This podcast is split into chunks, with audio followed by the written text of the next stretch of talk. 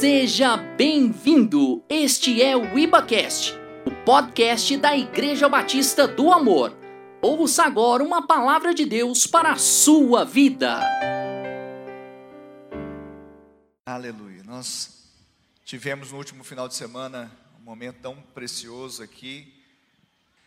E então nós tivemos uma interrupção de um domingo na sequência das mensagens sobre a graça. E para você se sintonizar, para você não sair do foco, do trilho, nós estamos então no desafio da graça. O desafio da graça, na verdade, é um desafio santo, é algo é, que não impõe é, persuasão, mas é um desafio que nós nos, nos doamos para vivermos debaixo daquilo que o Senhor preparou para nós, o favor dele. Então, desde o dia 23 de setembro, nós começamos um período de 100 dias, são os últimos 100 dias do ano. Não existe nada místico nisso, mas é comum que numa corrida, e nós estamos numa carreira do, do, durante o ano, quando chega no final, as pessoas tendem a estarem cansadas, às vezes afadigadas, e elas, muitas vezes, a hora que era para dar um, aquele né, aquele esforço maior para chegar bem, elas acabam diminuindo a cadência. E principalmente num ano como esse, onde nós tivemos essa questão do isolamento social que abateu muitas pessoas, mas nós entendemos que o Senhor é quem nos sustenta. Amém? Ele que nos sustenta. Então nós estamos debaixo da poderosa mão de Deus, e, ele, e essa mão que está nos guiando nesse tempo. Você crê nisso? Então, nesses últimos 100 dias, nós é, nos envolvemos não apenas é, em orar, e como nós fazemos costumeiramente, fazendo realmente confissões de fé, porque são importantes, fazem parte da nossa vida com Deus, mas experimentando a graça e o favor de Deus. Porque quando nós estamos debaixo da graça e do favor de Deus, nós estamos debaixo da provisão de Deus. O que é provisão? É ter tudo o que nós precisamos para viver de acordo com a vida de Deus nessa terra. Amém, Jesus? Então nós começamos a contabilizar do dia 23 até o dia 31, que será o, o dia da virada, 100 dias. Nós hoje nós estamos no 33º dia é um terço desse período. Amém? Você está correndo bem aí? Então permaneça correndo bem, correndo essa carreira, olhando firmemente ao autor e consumador da fé. Agora, nós também, durante esse período de 100 dias, nós fizemos uma proposta para consagração, maior ainda, ou mais intensa, ou com mais tempo, da forma que você quiser. Mas é um período de consagração. O jejum e a oração é um período de consagração do povo de Deus e é necessário. Jesus, ele, com relação a algumas coisas, ele fala se, com relação a outras coisas, a outras coisas ele fala quando. Não é? Ele fala assim, ó, se pecardes, por meio de João, né? João escreveu, se pecardes. Então, se pode ou não acontecer. Mas Jesus falou: quando jejuardes, vai acontecer. Vai ter um tempo de jejum. Amém? O se, nós temos opção de se fazer ou não, de preferência que ninguém faça, no primeiro caso que eu citei. Mas no segundo, quando vai acontecer, diga, vai acontecer. Melhor dizendo, já está acontecendo. Amém? Então, para quem às vezes está assim, então firma aí, querido, porque nós estamos no período de 21 dias de jejum e oração. Aliás, hoje nós vamos entregar o nosso jejum e oração, 21 dias. Ah, pastor, eu peguei o bonde andando, não tem problema, daqui, um, daqui uns dias aí, nós vamos começar um outro ciclo de 21 dias de jejum e oração. Amém? Agora a gente não faz jejum por causa da lei, nós não fazemos jejum para mudar o coração de Deus, Na verdade, nós jejuamos para que o nosso coração seja mudado e seja cada vez mais sensível à voz do Espírito Santo. Amém, Jesus? Então, esse é o nosso intento, essa é a nossa busca, esse é o jejum bíblico. Então, hoje é o 33 terceiro dia dos 100 últimos dias do ano, ou seja, nós estamos no primeiro terço né, desses 100 dias, e hoje também é o 21 primeiro dia do nosso jejum e oração. Então nós vamos, no final dessa reunião, vamos nos consagrar, entregar o nosso jejum, consagrando esse tempo de graça sobre as nossas vidas. Amém? Amém? Então, se você não participou disso, fique ligado. Daqui a pouco nós vamos começar um outro período. Não fica de fora. Às vezes a gente fica tão, tão, tão ligado em tantas coisas e às vezes as coisas essenciais nós nos esquecemos. Abra comigo a sua Bíblia em Filipenses, capítulo 3. Filipenses, capítulo 3, verso de número 2. Filipenses, capítulo 3, verso 2. Deixa aberto aí. Nós vamos fazer uma leitura até o verso de número 11 e vamos buscar de Deus o ensino nessa manhã que nos promova, que nos eleve, que nos dê mais ainda iluminação da vida de Deus em nós. E diz assim a palavra do Senhor: Acautelai-vos, acautelai-vos dos cães, acautelai-vos dos maus obreiros, acautelai-vos da falsa circuncisão. Porque nós é que somos a circuncisão, nós que adoramos a Deus no Espírito e nos gloriamos em Cristo Jesus e não confiamos na carne. Bem que eu poderia confiar também na carne se qualquer outro pensa que pode confiar na carne, eu ainda mais. Circuncidado ao oitavo dia da linhagem de Israel, da tribo de Benjamim, hebreu dos hebreus, quanto à lei, fariseu, quanto ao zelo, perseguidor da igreja, quanto à justiça que há na lei, irrepreensível. Mas o que para mim era lucro, isto considerei perda por causa de Cristo. Sim, deveras considero tudo como perda por causa da sublimidade do conhecimento de Cristo Jesus, meu Senhor, por amor do qual perdi todas as coisas e as considero como refúgio para ganhar a Cristo. E ser achado nele, não tendo justiça própria que procede da lei, senão a que é mediante a fé em Cristo, a justiça que procede de Deus, baseada na fé. Para o conhecer e o poder da sua ressurreição e a comunhão dos seus sofrimentos, conformando-me com ele na sua morte, para que de algum modo alcançar a ressurreição dentre os mortos. Pai, essa é a tua palavra, nós a lançamos aqui sobre o seu povo, sobre todos quantos estão aqui nesse templo, mas também aqueles que estão em casa, estão em tantas partes acessando essa mensagem.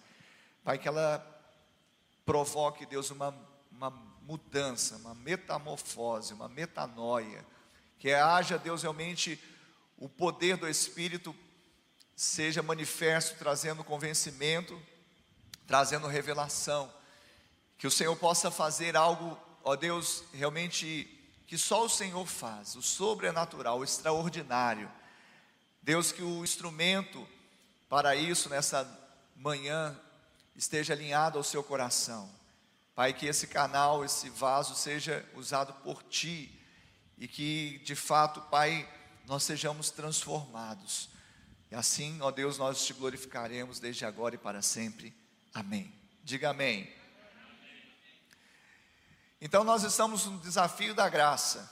O primeiro desafio, ele se associou à fé. Nós falamos para sermos desafiados na graça, devemos ser desafiados na fé. Usamos aquele texto de Gálatas 2:20 que diz que diz exatamente que este viver que agora tenho na carne, Vivo pela fé no Filho de Deus. Depois nós falamos do desafio da graça ligado ao desafio do amor. Para andarmos debaixo da graça, precisamos nos colocar também debaixo do amor de Deus. Aí nós citamos o texto lá de 1 João, capítulo 4, verso 10, que diz: Nisto consiste o amor, não em que tenhamos amado a Deus, mas em que Deus nos amou. E hoje nós vamos falar do desafio da graça ligado ao desafio da justiça. Nós vamos falar hoje exatamente que precisamos, é, para andarmos debaixo da graça, precisamos estar também andando debaixo da justiça que procede da fé. Amém, Jesus? Quantos estão vivos? Quantos estão acordados? Quantos tomaram café da manhã? Só aquele que jejuou que talvez, mas o Espírito vai te fortalecer, você vai continuar dando glória a Deus misturado com aleluia. E esse é um texto que Paulo traz aqui na carta aos Filipenses. E Filipenses é chamada carta da alegria. Você sabia disso? É interessante que são quatro capítulos, e nos quatro capítulos dessa carta, nós vemos pelo menos 16 vezes a expressão ou o conceito da, da expressão alegrar-se. Mas Paulo estava preso quando ele escreveu, então ele tinha motivos para não fazer dessa carta uma carta de alegria, no entanto, ele o fez. Por quê? Porque ele sabia que a sua alegria estava em Cristo, que é a graça em pessoa. Quantos têm a sua alegria em Cristo aí? Então você tem a sua alegria na graça em pessoa. Então, é uma carta que Paulo trouxe com esse coração alegre, mas também nesse, nessa sessão, nesse fragmento que nós pensamos aqui para a mensagem de hoje, Paulo, na verdade, está trazendo uma exortação, mas uma exortação paterna, porque afinal de contas, foi ele quem fundou com outros aquela, aquela igreja. Ele se considerava pai espiritual deles e ele tinha zelo, e o zelo de Paulo aos filhos espirituais é, era exatamente para alertá-los com relação ao engano de pessoas religiosas que estavam ali dentro da igreja de Cristo, chamados judaizantes. Diga, judaizantes. Quem eram esses judaizantes? Eram cristãos, mas de origem judia. Eram judeus cristãos, já faziam parte da comunidade cristã. Mas preste atenção, eles ainda misturavam lei com graça. Tem jeito? Se misturar lei com graça, fica sem graça. A graça não habita o mesmo espaço da lei, no mesmo tempo. E isso aí de fato não acontece. E esses homens, eles colocavam um pouquinho de lei, ou talvez até muito de lei, achava que era, era necessário que aqueles irmãos deveriam é, cumprir os mandamentos de Moisés e principalmente que a circuncisão era o sinal da conversão genuína de um cristão. Então eles pregavam inclusive a circuncisão. A circuncisão foi aquele ato estabelecido na velha aliança que distinguiu o povo de Deus que todo é filho, macho, né, homem, ele era circuncidado ao oitavo dia, então pegava o prepúcio, a carne ali do, do é, órgão genital masculino e cortava. Amém, Jesus? Até aí? Então, em outras palavras, Paulo está falando assim: cuidado. Falei, cuidado. Paulo está falando, cuidado. Cuidado com quem? Com os judaizantes. Pastor, mas isso estava lá no primeiro século, mas tem judaizantes também hoje, no século 21, você acredita? Quem acredita nisso? É, tem. E não é pouco, não. E por isso que nós estamos aqui para pregar o que Paulo pregava, o que Paulo recebeu de Jesus, que é a graça. Amém? Então, nessa mensagem de Paulo aos Filipenses, ele traz algo importante. E ele traz aqui uma, uma perspectiva tríplice. Eu vou falar sobre essa perspectiva tríplice, ou seja, três pontos cardeais nessa parte da mensagem de Paulo aos Filipenses. A primeira, que a justiça própria não atende o padrão do céu. Diga, a justiça própria não atende o padrão do céu. Essa era a primeira premissa.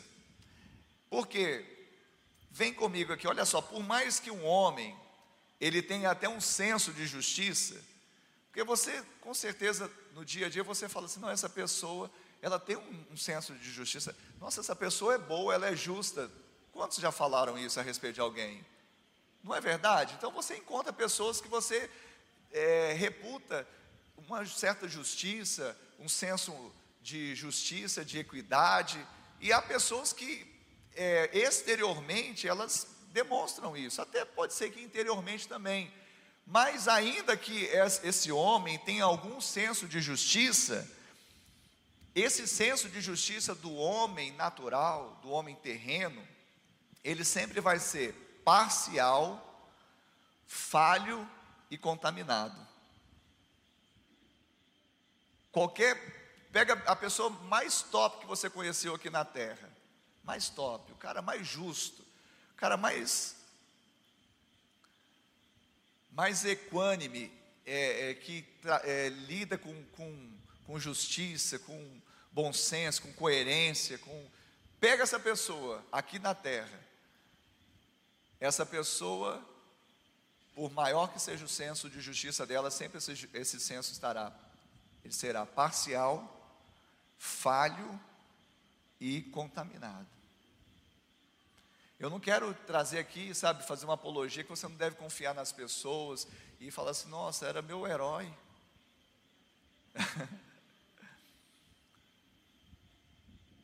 é só colocar os pingos nos is. Pode continuar sendo seu herói. De brincadeira, tá? O herói de verdade é Jesus, né? Mas o herói de brincadeira pode ser essa pessoa, não tem problema não. Uma pessoa que é uma referência, né? uma pessoa, um seu pai, sua mãe, um, um mestre, um mentor, um, um discipulador, um pastor.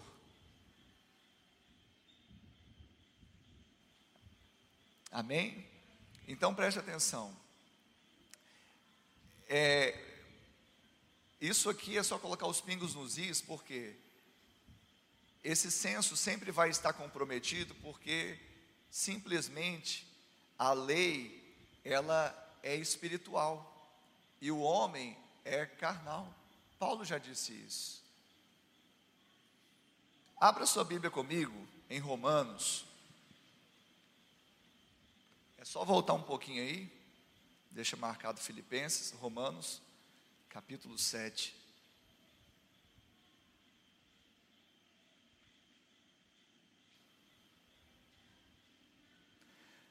Amém? Romanos 7,14 diz assim: porque bem sabemos que a lei é espiritual. Eu, todavia, sou carnal, vendido à escravidão do pecado. Quem está dizendo isso? Nada menos, nada mais que Paulo. Então, Paulo está reconhecendo que a lei é espiritual, mas o homem, ele está se colocando como homem, então, eu como homem sou carnal, vendido à escravidão, à escravidão, à escravidão, à escravidão. É muita emoção, gente. Você não acredita, mas para a gente estar tá aqui é muita emoção. A mão fica suando, dá um frio na barriga. Então, vendido à escravidão. Fala aí. Escravidão. Amém? Então isso é incompatível. Por isso que a nossa justiça ela não atende o padrão do céu, porque a lei é celestial, a lei é espiritual e nós somos terrenos. Quem está entendendo até aí? Amém? Eu vou devagarzinho para entender, porque ninguém, ah, a lei não presta, a lei é maldição. Não, a, a lei ela trouxe o que? Um, uma um apontamento para o homem que ele estava no caminho de morte e isso ia, ia gerar a ele o que? Maldição. Mas a lei em si, ela é boa, santa e justa. Só que não é por meio dela que nós nos relacionamos com Deus. Ela veio com o propósito de mostrar que não é bonito. Só de novo essa, esse momento aqui para você entender, porque isso é, às vezes se torna complexo, mas não é. É só você fazer aquela alegoria do você no espelho. Você acorda com a cara amarrotada. não é verdade? Não, pastor, eu não acordo assim. Então tá bom, você deve ser um dos poucos. Você acordou com aquela cara amarrotada. Você vai para o espelho, aí, às vezes você está gripado, né? Não, você não está gripado. Eu não sei como que você acordou, mas você olha e fala assim, não não está como o papai criou. E aí você, o quem que te mostrou que não está bonito a figura? Quem te mostrou? Fala aí, gente. O espelho. Tá, nosso espelho, ele é bom, não é? Ele é, ele é justo, não é? Ele, ele mostra o que é. E nesse caso, assim, de uma forma análoga, ele é santo. Porque ele está te mostrando para você ficar bonito. Só que você vai pegar um espelho, o espelho vai esfregar na sua cara o espelho. Quem fez isso já? Pegou o espelho e esfregou na sua cara. Alguém já pegou pra... o espelho? Alguém fez isso? Por quê? Porque o espelho te mostra a feiura, mas a água que limpa a feiura. Assim é a lei e a graça. A lei te mostra a feiura, mas ela é boa, santa e justa. Mas você não lava sua, seu rosto com a lei, você lava com a água da graça de Jesus. Amém? Eu vou repetir isso várias vezes para a gente entender, porque tem gente que fala assim: ah, aquela igreja lá, ela chuta, dá um bicudo na lei, chuta, fala mal da lei. Não. É só colocar as coisas nos seus devidos lugares, que aí vai funcionar.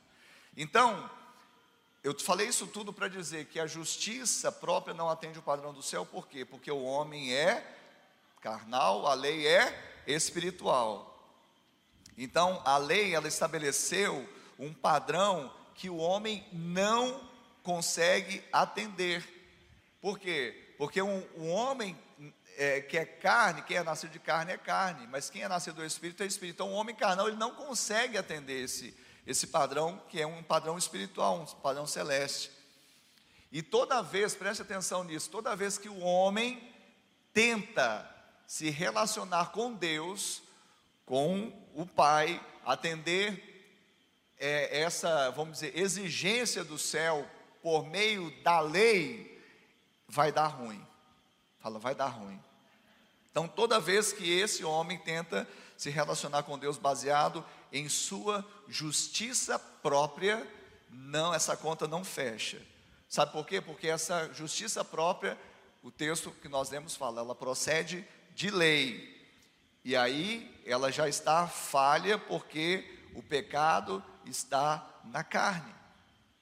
Então, quanto mais eu me esforçar na carne e me relacionar com Deus, ou seja, quanto mais eu procurar re, é, atender a lei, eu sendo carnal, na carne tentar fazer com que esse relacionamento seja estabelecido, mais eu vou falhar, mais eu vou errar, mais eu vou me sentir frustrado, mais eu vou sentir exaustão, menos eu atendo o padrão do céu, menos eu entro no descanso do Senhor. Abra comigo a sua Bíblia em Gálatas.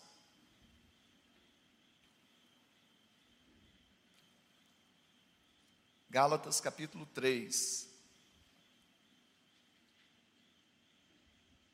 Nós vamos abrindo junto para dar tempo também dos irmãos abrirem. Gálatas 3, 10. Amém?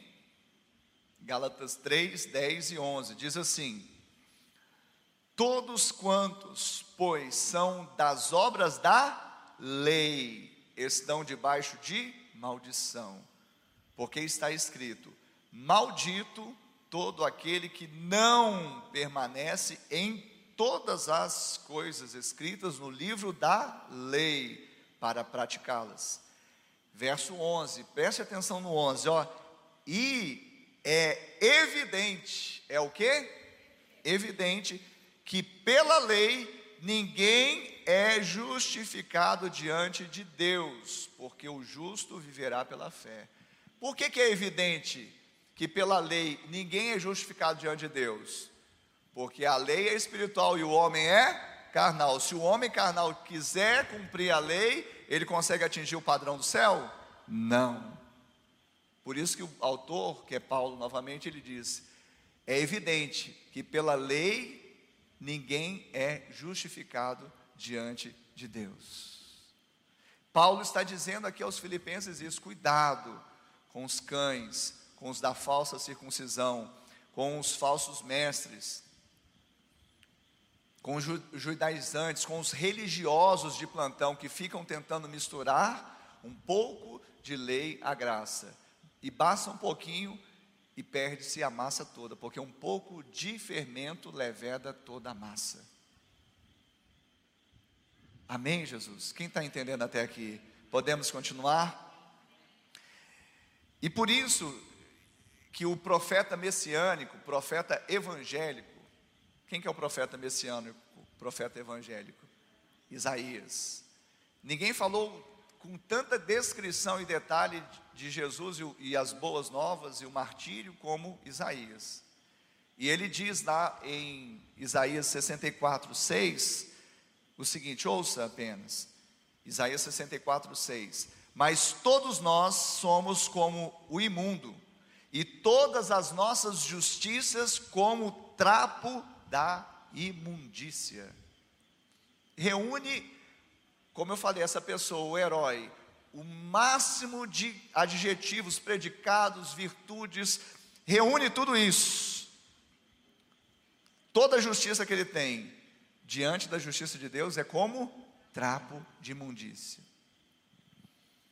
Esse trapo, existem versões, mas uma das versões que eu acho interessante do estudo teológico desse trapo é aquele que cobria o imundo. Quem era o imundo, considerado imundo naquela época? O leproso.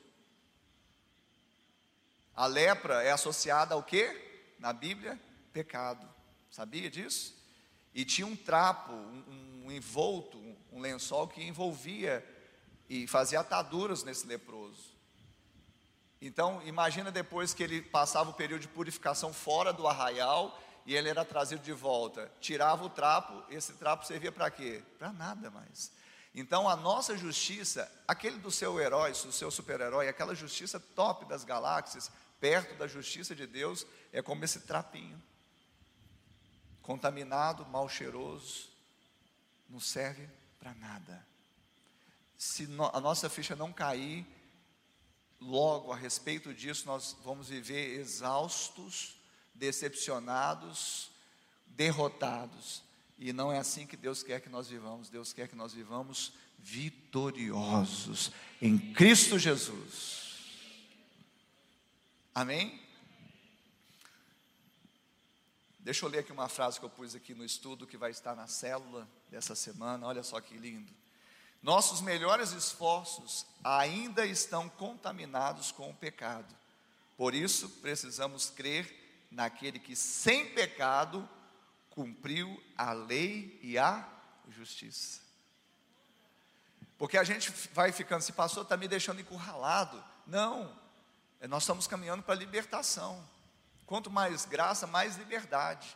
Liberdade não é fazer o que se quer, é fazer o que se deve, tá bom? Então, como, como assim se eu sou carnal, a lei espiritual, se eu não consigo me relacionar com Deus tentando fazer tudo direitinho, então como que eu faço? Sai de cena, deixa Jesus entrar. Porque se eu estou contaminado nos meus melhores e maiores esforços, eu chamo Jesus, porque ele que não conheceu o pecado, ele cumpriu a lei, a justiça e atendeu o padrão do céu. Você pode dar um glória a Deus bem alto aí, gente? Enquanto eu dou, tomo água, né?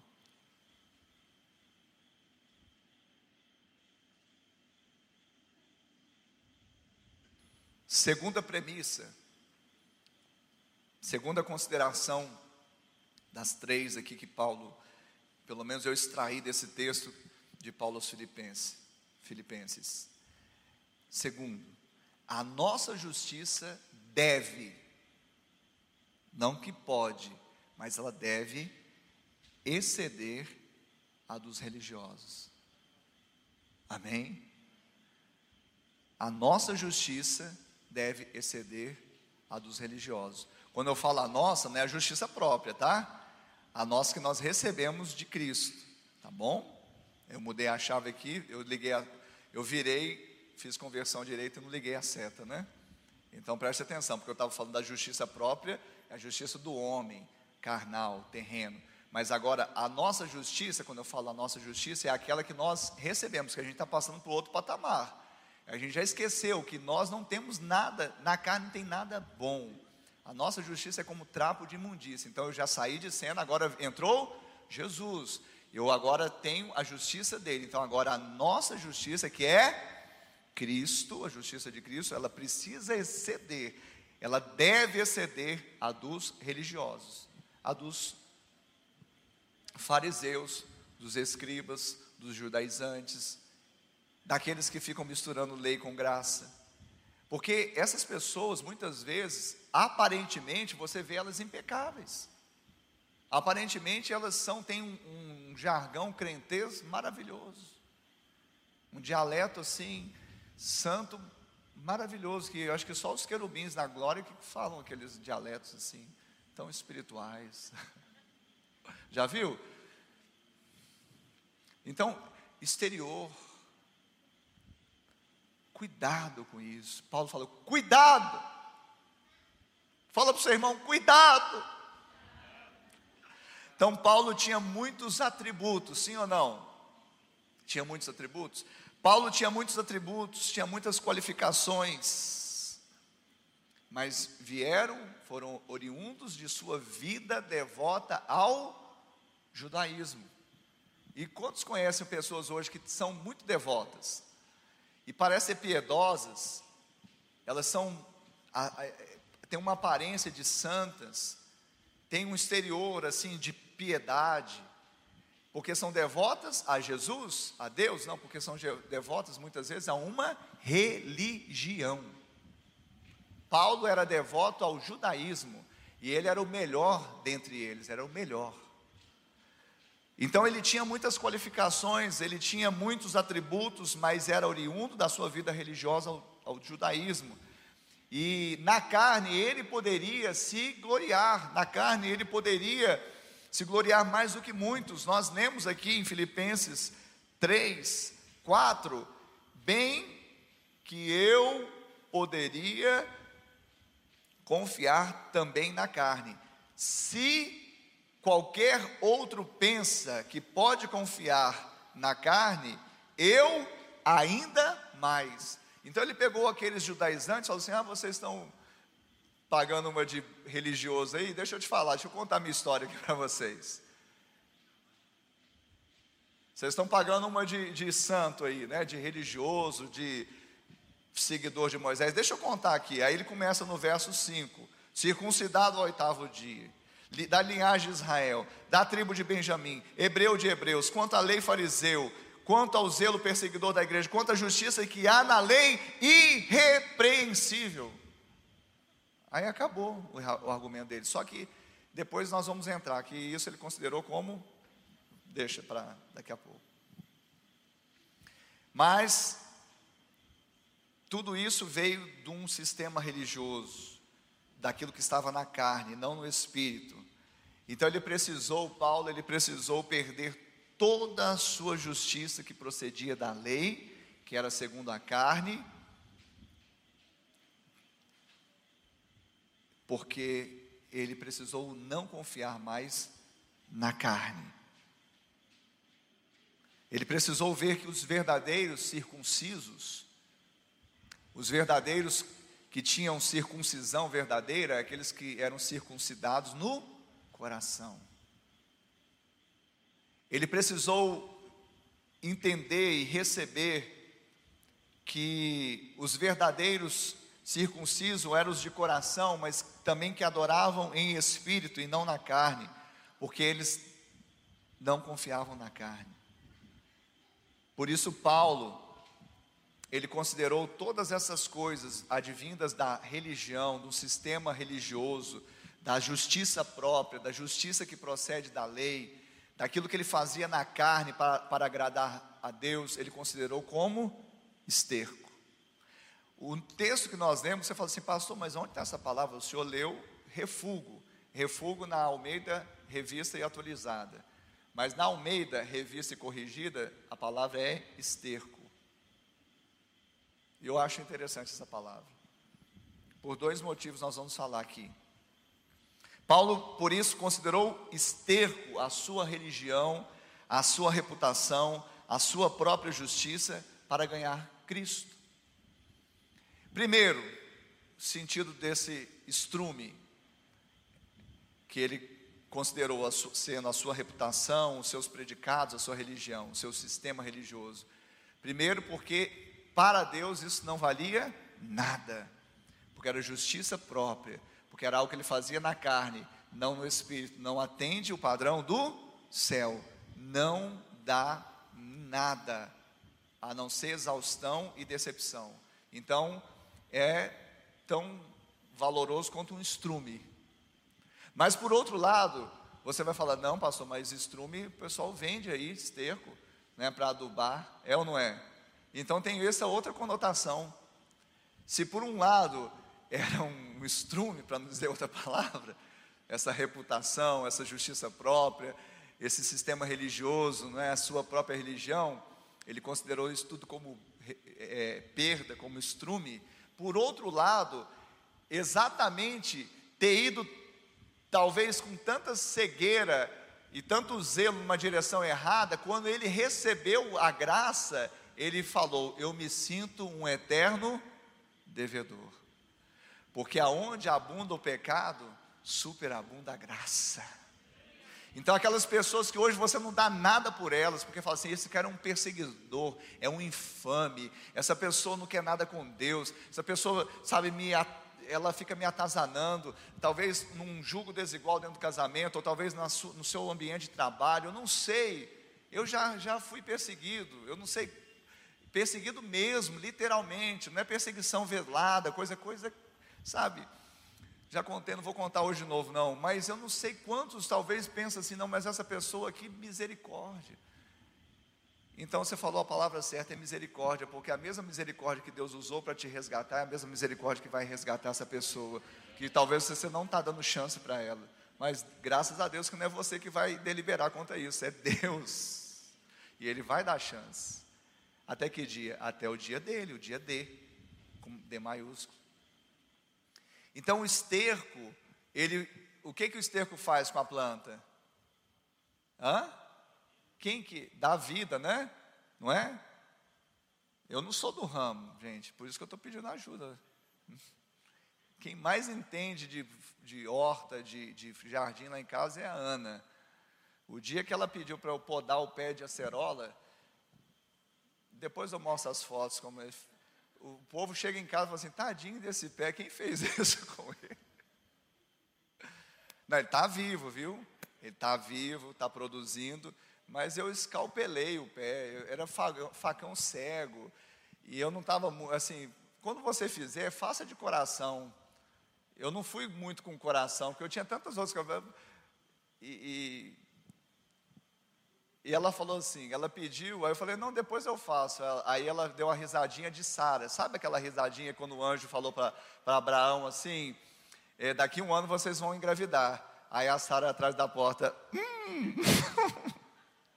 então a Ana deu essa risadinha de Sara. Ela falou assim, eu estava ali no, no fundo de casa, ela fazendo o almoço lá, aí eu, meio atarefado, eu só ando atarefado, mas eu, eu falei assim, Senhor, eu estou vivendo na graça, graça é provisão, não anda debaixo de demanda, me rompe isso na minha vida, não posso andar desse jeito. Aí ela, meu bem, é, o pé de acerola, está precisando podar. Poda ele para mim. Eu falei, aí eu falei assim, fui andando assim, tá meu bem, depois, depois. Aí ela, por quê? Depois, aí, aí Aí eu ouvi a risadinha, falei, agora eu sou macho, agora, agora eu sou homem. Não, cadê o facão aí? Tá, tem um facão ali. Aí eu peguei um facão sem corte, fui lá e. Mas tudo isso para falar do Quem está vivo aí? Gente, isso aqui é só para descontrair o, o, alvo da mensagem, não. Aí quem que pregou no domingo? Ah, pregou que ele cortou o pé de acerola. Tem nada a ver, filho. Isso aqui é só uma ilustração para deixar um pouquinho o seu cérebro mais ativado para entrar na, no cerne. O cerne o que, que é? Esterco, estrume, que é o que era a reputação de Paulo, era o sistema religioso, era a religião dele. Servia, num primeiro momento, para nada, para não falar outra, outra palavra que é feia, né? Mas, por outro lado, quando você pega a sua justiça própria, você, você sabe desenhar, você sabe mexer na internet, você é estudioso, você tem um trabalho de jardineiro, você tem um trabalho, você tem talentos e dons e qualificações. Quando você pega tudo isso e lança em Deus a sua justiça, aí você troca. Pai, eu entrego a minha justiça ao Senhor. Aí vira um adubo, que ele entrega a justiça de Cristo em você, e aí você vai crescer e dar muito fruto. Então, o esterco tem nesse sentido, ele que perseguiu tanto, quando ele viu que nada isso valia, é como se ele tivesse jogado esse esterco fora, mas caiu numa planta que passou a ser ele mesmo para produzir muito. Por isso foi chamado apóstolo aos gentios, porque ele é poliglota, tinha acesso às autoridades, tinha acesso aos judeus, tinha acesso aos gentios. Deus usou depois, mas isso não foi o principal, o principal foi a graça, porque nunca ele ostentou essas coisas. Pelo contrário, quando ele ia ter com as pessoas falando, eu não venho aqui trazer palavras de persuasão humana, mas eu venho aqui no Espírito Santo e poder. Mas Deus ia usando, era o esterco, para que ele, ele sempre reconhecia que tudo que ele tinha, tudo que ele era, tudo que viesse a ser, vinha de Deus. Alguém fala assim, pastor, você gosta de música mundana? Fala, hoje eu não gosto mais, não. Música mundana é música secular, música que não é cristã. Tem gente que até não gosta que chame música mundana e música cristã. Tudo é música, sim, tudo é música, tudo é cultura, arte. Mas vamos dizer assim, a música cristã e a música que não é cristã. Você gosta da música não cristã? Hoje eu não, não ligo mais, não gosto mais não. Né? Mas o cara é talentoso, pastor. É talentoso, talento desperdiçado. Aí. Não está glorificando a Deus? E, e outros, não só talento desperdiçado, como talentos jogados no inferno mesmo, porque tem umas letras que misericórdia. Nem Satanás ouve aquelas músicas. É ou não é, gente? Quer dizer, que chama de música, mas não é música. É ou não é? Então, querido, eu hoje tenho que fazer como Paulo. Daqui, daqui por diante, a ninguém conheço segundo a carne. Se antes eu conhecia Jesus segundo a carne, e ele conhecia Jesus segundo a carne, hoje não mais. O que, que é isso? Quando você olha para uma pessoa, você olha com olhos espirituais. Você já vê como Deus a vê e não como você na carne a vê. Porque o olhar na carne é um olhar implacável. E o olhar de Deus é um olhar compassivo, gracioso e sempre de segundas chances. Amém? Quem entendeu então isso aí?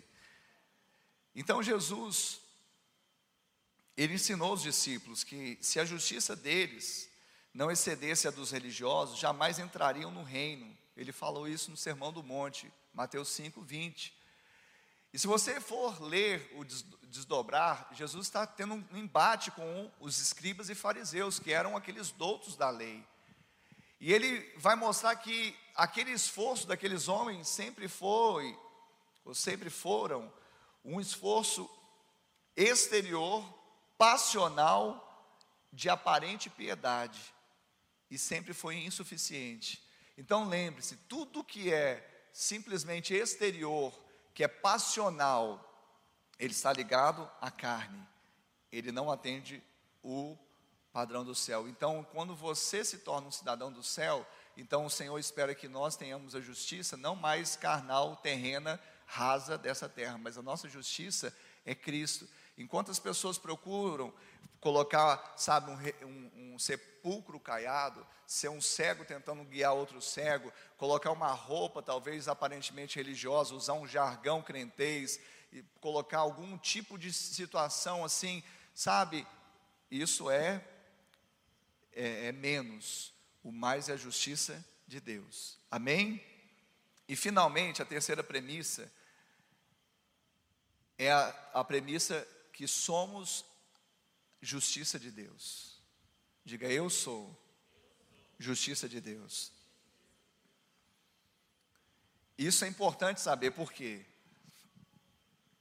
Porque nós éramos realmente pecadores, caídos em nossos delitos e pecados, mas agora o Senhor nos resgatou desse fútil procedimento e nos fez agora sermos santos. Por mais que você fale assim, não, pastor, o senhor errou a pessoa, não sou eu. É você, filho, que já nasceu de novo. Se você já recebeu Jesus como Senhor e Salvador, creu que Deus o ressuscitou dentre os mortos e com sua boca confessou que Ele é o Senhor e Salvador da sua vida, você se tornou agora justo diante dele. Você agora não é um pecador tentando ser santo, mas é um santo que luta contra o pecado. Amém? Então você era injusto, como eu o era, mas agora ele nos tornou justo. Então quem é você? Justiça de Deus. Está entendendo? Então você é justiça de Deus. Então, quem é justiça de Deus não anda de qualquer maneira, de qualquer forma. Quem é justiça de Deus não procura fazer justiça própria. Justiça própria fala de passionalidade, justiça própria fala de fazer justiça com a sua própria mão. Justiça própria é aquela pessoa que sempre fala, eu tenho dificuldade as pessoas que falam assim: "Ah, não, pastor, é que eu sou crítico mesmo". Isso não é justo. Essa palavra isso não é justo quando eu ouço eu até arrepio, que eu me lembro do meu passado. Eu era crítico demais. Eu ficava fazendo um raio-x das pessoas e ficava julgando as pessoas de todo tempo. Olha só, hoje eu sou pastor. Que bênção. Porque se Deus fez com Paulo, pode fazer comigo ou se fez comigo, pôde fazer com Paulo, porque ele fala que ele é o pior de todos os pecadores, mas é porque eu não existia até naquela época. Então, essa não é justo. Quando falasse não é justo, normalmente é porque é justiça própria. Nada tem a ver com a justiça de Deus. A nossa justiça, ela ela acontece, ela se desdobra até chegar na cruz. Depois da cruz não existe mais justiça própria. Sabe, nós precisamos entender isso. Tudo que precisamos é de sermos achados nele, como Paulo foi. Não é isso? Verso 9 de Filipenses 3 diz: E ser achado nele, não tendo justiça própria. Ser achado em Cristo. Por isso a minha justiça era reinava.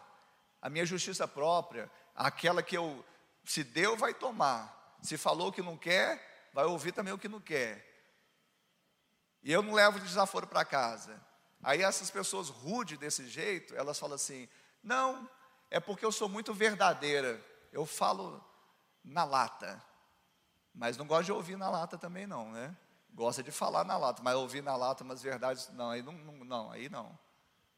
Quem, é, a pessoa fica julgando, juiz. Só que essa arrogância, essa prepotência, esse, sabe, esse veneno da justiça própria, ele vem até a gente encontrar a cruz. Encontrou Jesus, aí acabou, não está aqui mais quem falou. Por quê? Lá tinha um que não conheceu o pecado, Lá tinha uma pessoa que não pecou, não teve dolo em sua boca, não foi achado dolo em sua boca, puro, um cordeiro sem defeito, e foi crucificado. Você quer falar de justiça? Quem quer falar de justiça aqui? Olha para a cruz. Mas a gente reflete, às vezes, é o ladrão. Não o, o, Alguém falou, tem um ladrão honesto e o um ladrão desonesto. Não existe isso, né? Ladrão, né? Mas lá está o símbolo de todos nós. Quer você acha que você é honesto ou não, você está enquadrado lá. Você é o ladrão, eu sou o ladrão. Um falou assim: se tu és Cristo, desce daí, tira você daí, tira nós daqui também. Aí o outro falou assim: cara, Você não teme a Deus nem estando em mesma condição dele. Esse aqui está aqui sem merecer. Nós estamos aqui porque merecemos. Aí olhou para Jesus, lembra-te de mim quando estiveres no paraíso. Aí Jesus fala para ele assim: hoje mesmo. O que, que esse ladrão fez para merecer? Hã?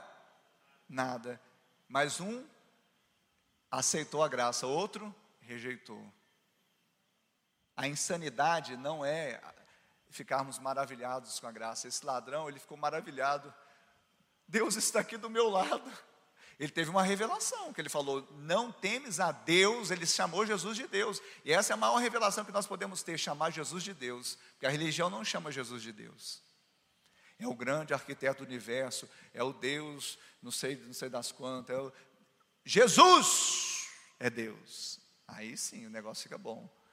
Então aquele ladrão olhou e falou assim: Não temes a Deus, mesmo estando em pé de igualdade com Ele, estando lado a lado aqui nessa condenação, nós estamos aqui porque merecemos. Ele nenhum mal fez, ele acessou a graça. E o outro repudiou. Mas é exatamente isso que nós precisamos: ser achados nele. Não, na, sabe, o que eu fiquei imaginando desse ladrão que falou assim: tira você daí, tira a gente também. Que no fundo, no fundo, ele tinha um pouco de justiça própria. Ainda que ele reconhecesse que ele fez algum mal, porque ele não estava lá de graça. Ele falou assim: Eu fiz algum mal, mas não fiz igual aquele que está solto ali, não. Então, Jesus, me tira dessa aqui, porque aquele lá, sim, é ou não é? A justiça própria sempre compara. Então a gente fala assim: ah, eu não matei, eu não roubei, eu não estuprei, eu não fui um pedófilo, então eu estou bem, eu sou santo, eu sou bom. Não é verdade? A justiça própria, ela sempre compara. a justiça de Deus, ela, a justiça própria me compara com o outro. Um pecador se comparando com outro pecador. A justiça de Deus nos compara com Cristo. E aí, quando eu olho para Cristo, eu falo: a única maneira de eu escapar dessa é eu ser achado nele. Quem está entendendo isso? Então, por quê? Porque agora você, pela fé, é justiça de Deus. Tudo que precisamos é sermos achados nele, como Paulo foi, e assim pela fé, crermos que aquele que não conheceu o pecado, ele o fez pecado por nós, para que nele, nele, fôssemos feitos justiça de Deus. Alguém pode dar uma glória a Deus? Quem está feliz com essa notícia? Então, é isso. Passou como andar debaixo da graça, ande debaixo dessa justiça. Qual justiça? A justiça que procede de Deus, que é mediante a fé. Porque se andar debaixo da justiça, que, que, que é a justiça própria, que procede da lei, você nunca vai experimentar a graça. Então, lá em 2 Coríntios 5, 21 fala isso. Aquele que não conheceu o pecado, ele o fez pecado por nós. Foi realizada, na verdade, o que? Uma troca. Jesus recebeu o nosso pecado e nós recebemos a sua justiça. Diga, Jesus recebeu o meu pecado e eu recebi a sua justiça. E agora, pastor? Eu sou justiça de Deus? Sim, você é. Então agora quando alguém olhar para você, preste atenção nisso. Deve ver o que? A justiça de Deus que é Cristo. Deve ver a graça e não a ira. Se você está muito irado, é porque você está muito debaixo de justiça própria. A justiça própria que se ira. Ah, não fez do jeito que eu queria, foi Se tem muita ira, tem muita justiça própria. Não é justo. Se tem muita ira, tem muita justiça própria. Por isso que é, Tiago vai dizer no capítulo 1 da sua carta, verso 21, a ira do homem não produz a justiça de Deus. Justiça! Então, quanto mais você gritar, mais você espernear, mais você ficar irado, menos justiça haverá. Mas não é essa que você quer, né? Você quer aquela justiça, corta a cabeça, mas você está disposto a dar a sua primeiro? Porque da mesma forma que nós medimos, nos medirão. Agora, aquele que é misericordioso alcançará misericórdia. misericórdia. Então preste atenção, quando olharem para você e para mim, eles precisam não mais ver a ira, e sim a graça. Eles devem ver humildade e não soberba. Devem ver um coração perdoador e não implacável. Que troca a justiça própria pela justiça baseada na fé. Você pode ficar de pé no seu lugar? Eu queria que você agora, de pé no seu lugar, você fechasse os seus olhos. Nós vamos ter um momento de ministrar.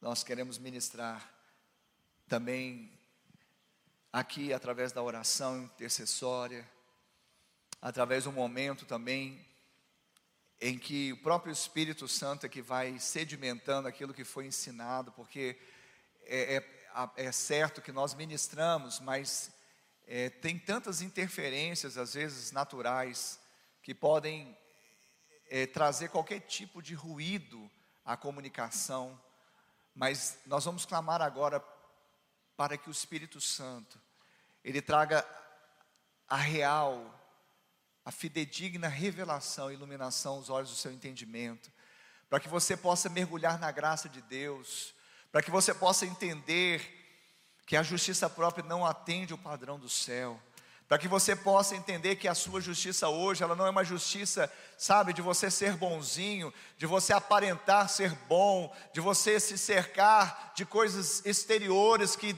mostrem alguma reputação às pessoas, porque nós já decidimos entre reputação e caráter, nós reconhecemos o caráter de Cristo, porque reputação é o que os homens dizem ao nosso respeito, caráter é o que o Senhor diz ao nosso respeito, e Ele escolheu pensar pensamentos de paz a nosso respeito, porque nós estamos achados, nós fomos achados em Cristo.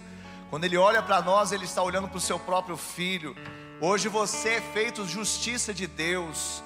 Hoje você é feito justiça de Deus. Hoje você é feito justiça de Deus.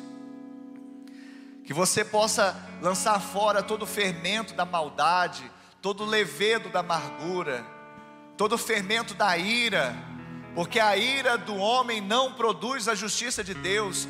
Para de ficar contabilizando que isso não é justo. Para de ficar olhando para si mesmo. Quanto mais nós olhamos para nós mesmos, mais nutrimos a carne, mais nós ficamos refém da nossa própria justiça. Olhe para a cruz, olhe para Jesus e receba a justiça que vem de Deus, que é mediante a fé. É o meio através do qual você vai andar em graça nesta vida. Oh!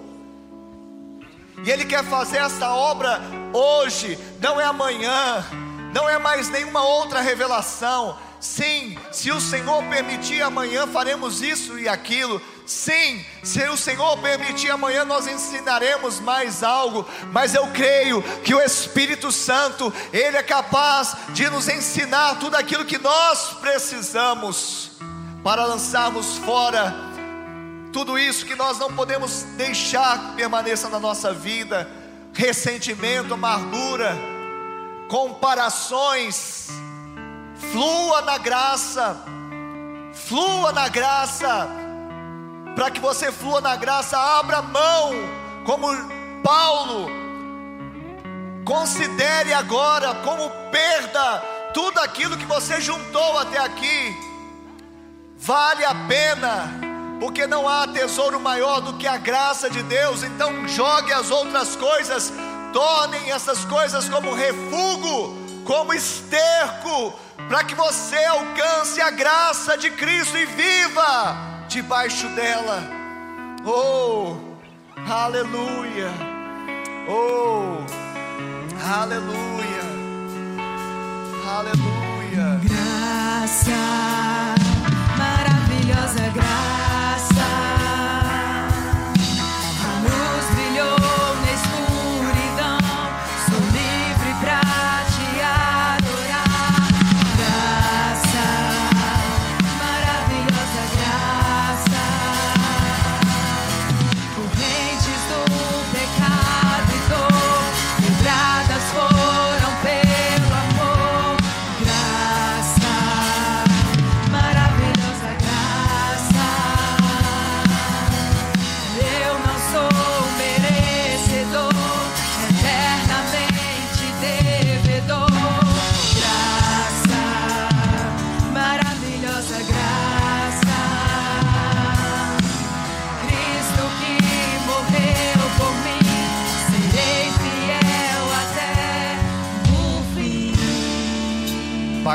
Jesus, nós oramos pelas vidas que estão aqui.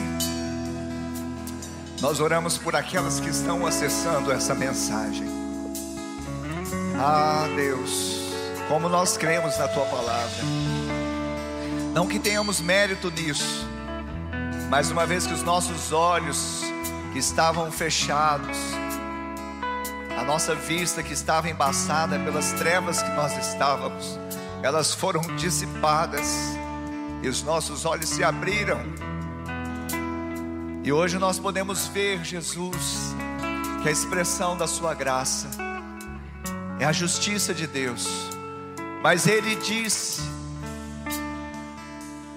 Ele provou o seu amor, e Ele foi ali no Calvário, e Ele tomou para si a nossa própria justiça, que era baseada na lei do pecado e da morte. E Ele nos entregou a Sua própria justiça, que é baseada no amor, no favor, que eu não mereço, que nós não merecemos. Por isso, agora, Pai, nós consideramos tudo como refúgio para alcançar Cristo Jesus. Nós abrimos mão, ó Deus, de todo predicado, qualificação, toda devoção religiosa que nada tem a ver com a fé genuína. Nós, ó Deus, abrimos mão do nosso achismo, nós abrimos mão do no, da nossa aparência piedosa que muitas vezes fazemos como se fosse um ritual religioso para aparentar às pessoas que somos santos. Pai, isso não tem nada a ver conosco, tem a ver com Cristo. E nós sabemos, ó Pai, que não há outro modo de vivermos na graça senão pela justiça que procede de Deus. Não há como sermos desafiados a andar no favor do Pai e ao mesmo tempo confiarmos na carne. Pai, nós cremos que, ainda que o mundo pregue a cultura do mérito, e essa é uma loucura, onde as pessoas muitas vezes até colocam essa cultura como se fosse algo religioso, uma, uma, uma filosofia religiosa do tipo que diz Deus ajuda quem se ajuda. Isso é tão nocivo e tão errado quanto foi nos dias de Paulo, por isso ele orientou, exortou aqueles cristãos, e hoje nós estamos aqui para dar uma palavra a Deus que traga iluminação.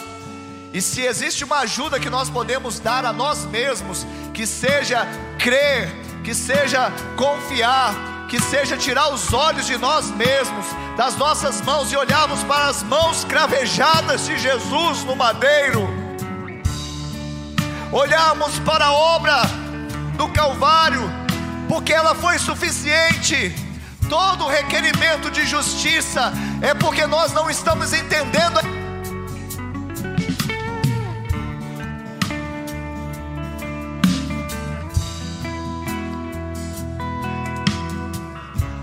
Todo requerimento de não é justo.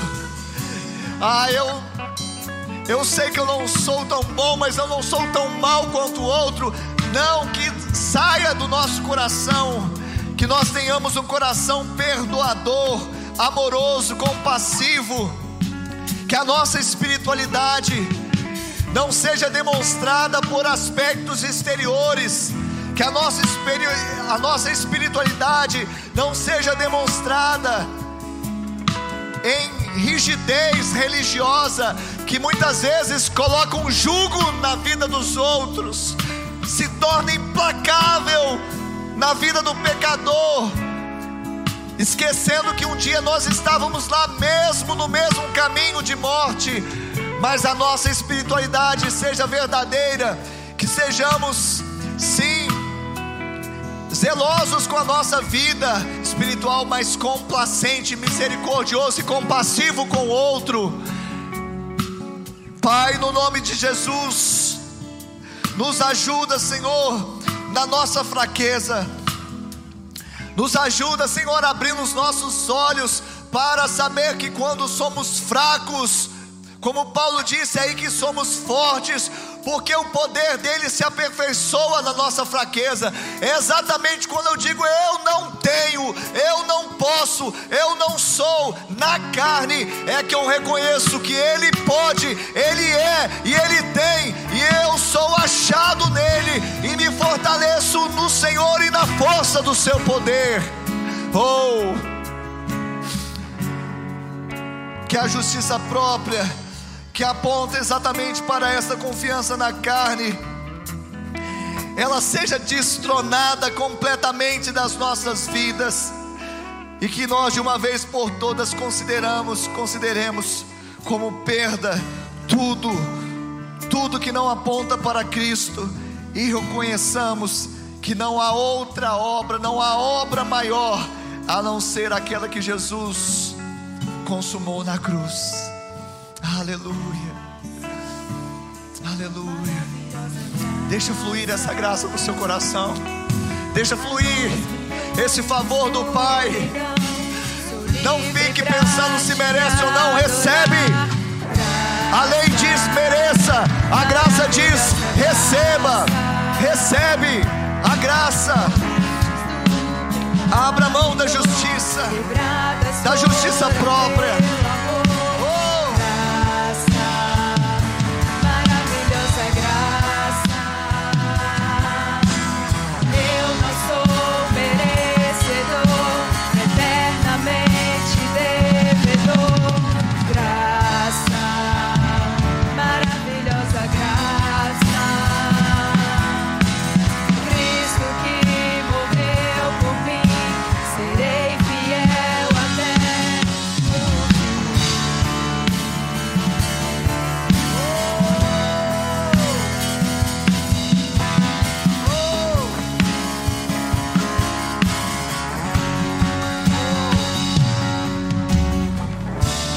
Você colocasse a mão no seu coração. Coloque a mão no seu coração. Você que está aqui no prédio, ou você que está em casa, está em qualquer lugar assistindo essa transmissão. Eu queria que você, com toda liberdade, orasse após mim, dizendo: Senhor, digam todos: Senhor, nesta manhã eu ouvi a tua palavra de graça, da justiça de Deus e eu a recebo no meu coração. E confesso com a minha boca que Jesus Cristo é o meu Senhor, é o meu Salvador, porque Ele me salvou da morte e do pecado, mas me salvou de mim mesmo, da minha justiça própria. Pai, salva-me, escreve o meu nome no livro da vida, e eu, Pai, que estive em teus caminhos, mas me desviei, tirei os olhos da justiça que procede de Deus e coloquei os meus olhos na minha justiça própria. Hoje, arrependido eu volto, na certeza que sou aceito, sou recebido em seus braços de amor. Coloca anel no meu dedo sandálias dos meus pés, me dê vestes novas, porque eu sei que sou aceito na casa da graça, na casa do amor, na casa do Pai. Eu abro mão de toda justiça própria. Aleluia. Eu quero perguntar aqui nesta manhã, se você fez esta oração que nós acabamos de fazer, e se identificou com ela, eu queria orar por você mais uma vez. Então eu peço que você levante a sua mão. Levante a sua mão, você que fez essa oração. Amém. Eu vejo mãos levantadas aqui nessa manhã. Amém. Eu vejo outra mão levantada. Amém. Eu vejo outra mão levantada. Você que está aqui, ou você que está recebendo essa mensagem, essa transmissão, você pode levantar sua mão. Eu não estou vendo, mas Deus está. Pai, essas mãos levantadas, eu creio que é uma resposta, não um apelo do homem e não, ó Deus, fruto de justiça própria. Pelo contrário, são pessoas que se desarmam e creem na justiça que vem de Deus. E é um sinal seguro que elas respondem à graça, ao favor do Senhor. Pai, por isso agora sela a salvação nessas vidas, aquelas que ainda não receberam a salvação pela graça de Cristo, mas também aquelas que já tinham recebido de alguma forma se afastaram, Pai, que elas se sintam amadas, que elas se sintam perdoadas, que elas se sintam abraçadas. Pai, no centro da Sua vontade elas possam experimentar sempre o favor. Ó Deus, e eu, eu as abençoo, no nome de Jesus. Amém e amém. Amém. Glória a Deus por sua vida que levantou sua mão. Glória a Deus pela vida que você terá, porque você levantou sua mão. Muito mais do que isso, você abriu seu coração. E você que está assistindo essa transmissão também, querido, algo extraordinário, sobrenatural aconteceu. Então, para que você não deixe que os sentimentos te guiem agora após essa decisão, nós queremos andar juntos, porque um vai encorajando o outro até o dia de Cristo. Na é verdade, nós vamos falando, como Paulo falou, alertando e falando um para o outro: olha, seja achado nele. Então, também aí no, no, nessa plataforma digital que você está acessando, vai aparecer um link da ficha de decisão. Se você fez essa decisão, você vai clicar no link, vai abrir essa ficha, você vai colocar os dados bem sucintos para que a gente possa orar por você, ligar para você, propor uma caminhada na qual nós vamos crescer até o dia de Cristo. Amém. Obrigado por acessar o IbaCast. Acesse nossas redes sociais. Siga Igreja Batista do Amor. Até a próxima!